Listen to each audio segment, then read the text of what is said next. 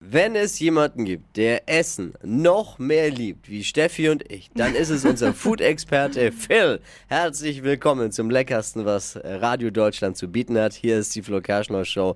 Hier ist unser Food-Trend. Phil, guten Morgen. Was hast du äh, Leckeres für uns heute dabei als Food-Trend? Wunderschönen guten Morgen. Wie steht ihr eigentlich so zu Federweiße? Uh, Nee.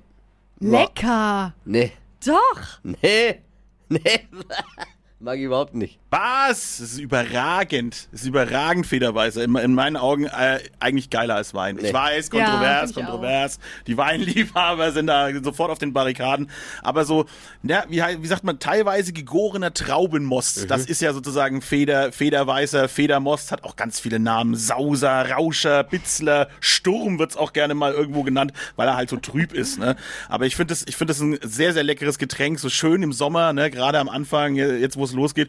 Witzigerweise, ne? Mitte August geht schon los, das Zeug steht schon in den Läden. Ne? Man will ja nicht sagen, dass es wärmer wird oder so, ne? aber der Federweißer steht schon im Regal, Leute. Das Da ist gibt's ja auch immer, krass. Ja, gibt's ja auch immer zum Altstadtfest. Da gibt's ja auch immer, es ist so klassische Federweiser-Trinkzeit. Aber zu was trinkt man so einen Federweiser eigentlich? Ich mag es wirklich, wirklich gerne. Wie gesagt, zu schon, schon so einem Flammkuchen oder sowas. Herrlich, herrlich, wunderbar. Und großer Tipp natürlich, äh, alles auf Eis trinken. ist, immer, ist immer geil. Wie viel von den Dingern kann man eigentlich äh, trinken, um noch zu fahren? Wie viel Prozent hat so ein Ding? Da steht nicht drauf, wie viel Prozent da drauf sind, weil es sind so zwischen 4 und 11 Prozent. Je länger der rumsteht, ne, Ich desto gehört, mehr stimmt. Prozent kriegt er und desto weniger süß wird er auch.